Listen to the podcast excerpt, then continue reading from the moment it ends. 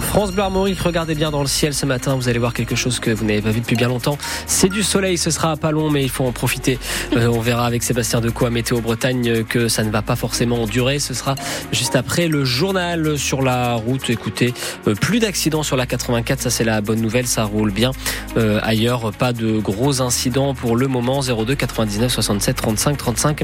Si vous avez des choses à nous dire en ce qui concerne la route. Le journal Justine, il est presque arrivé. Charles Caudrelier devrait remporter l'Arkea Ultimate Challenge. Le skipper breton est en train de boucler la première édition de ce Tour du Monde à la voile sur son Maxi Edmond de Rothschild. Il aura mis, euh, il aura passé un peu moins de 51 jours en mer pour revenir à Brest, donc. Et actuellement, il n'est plus euh, qu'à 19 000 nautiques, 35 km de la ligne d'arrivée. Euh, Charles Caudrelier qui devrait donc ajouter une ligne à son palmarès déjà impressionnant. Et à Begmail, dans le sud Finistère, d'où il est originaire, euh, son parcours suscitait hier encore beaucoup de fierté, Maël Prévost. Hop, je télégramme. Caudrelier, touche au but. Charles Caudrelier fait la une des journaux et il est dans toutes les bouches du troquet de Begmail. Jean, habitué du gentilhomme, a un lien particulier avec le skipper. Comme c'est mon anniv aujourd'hui. Ah, c'est votre anniversaire. Ouais, ouais, ouais. Vous savez que vous êtes né le même jour que Charles Caudrelier. Le 26 février. Ah, ah bon? Ah bah vous lui souhaitez le bon anniversaire de ma part. Et bravo à lui déjà. Au comptoir, Jean-Jacques est passionné de voile. Ah ben moi je suis très admiratif. Je le suis euh, là en direct tous les jours. Donc on attend qu'il qu'il rentre à Brest là. Vous avez un mot à lui dire là, Charles Caudrelier, ce serait quoi?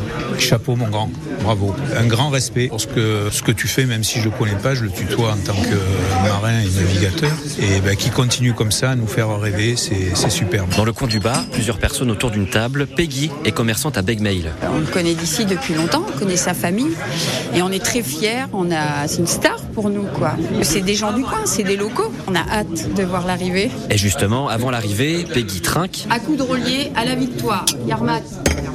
On trinque avec modération à cette victoire toute proche donc de Charles Caudrelier, attendue dans les prochaines minutes. On vous fera vivre hein, cette arrivée sur France Bleu Armorique et on veut savoir aussi ce matin ce que vous pensez euh, du parcours du skipper breton, si vous si vous avez suivi, si vous suivez toujours la course autour du monde, si ça vous fait euh, rêver ce type de parcours aussi, ces géants des mers qui volent désormais au-dessus de l'eau. Euh, Vous nous le dites, on vous attend au 02 99 67 35 35. Cette déclaration inédite d'Emmanuel Macron au sujet de la guerre en Ukraine. Le chef de l'État réunissait hier soir à l'Élysée 21 chefs d'État et de gouvernement pour soutenir Kiev et pour la première fois, il a déclaré que l'envoi de troupes occidentales en Ukraine euh, ne pouvait plus être exclu afin que la Russie perde cette guerre. On écoute Emmanuel Macron. Il n'y a pas de consensus aujourd'hui pour envoyer de manière officielle, assumée et endossée des troupes au sol, mais en dynamique, rien ne doit être exclu. Nous ferons tout ce qu'il faut pour que la Russie ne puisse pas gagner cette guerre.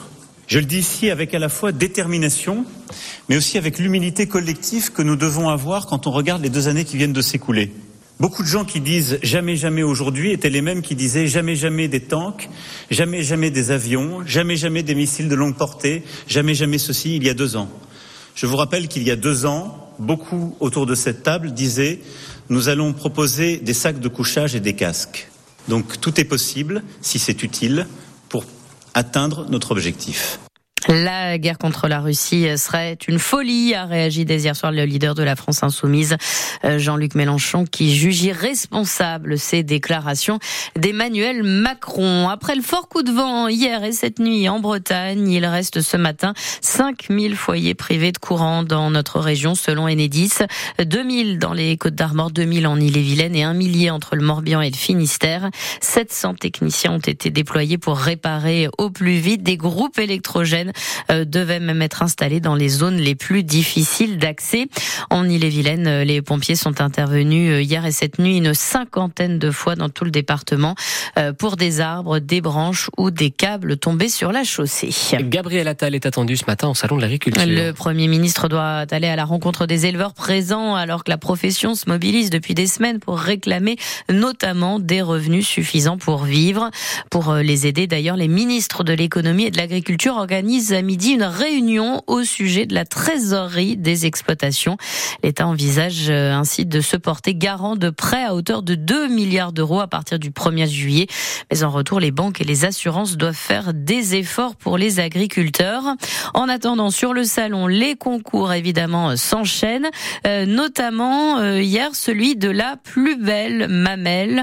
28 vaches bretonnes y ont participé cette année, dont deux du GAEC de Cresquer situé à Plogonec dans le Finistère.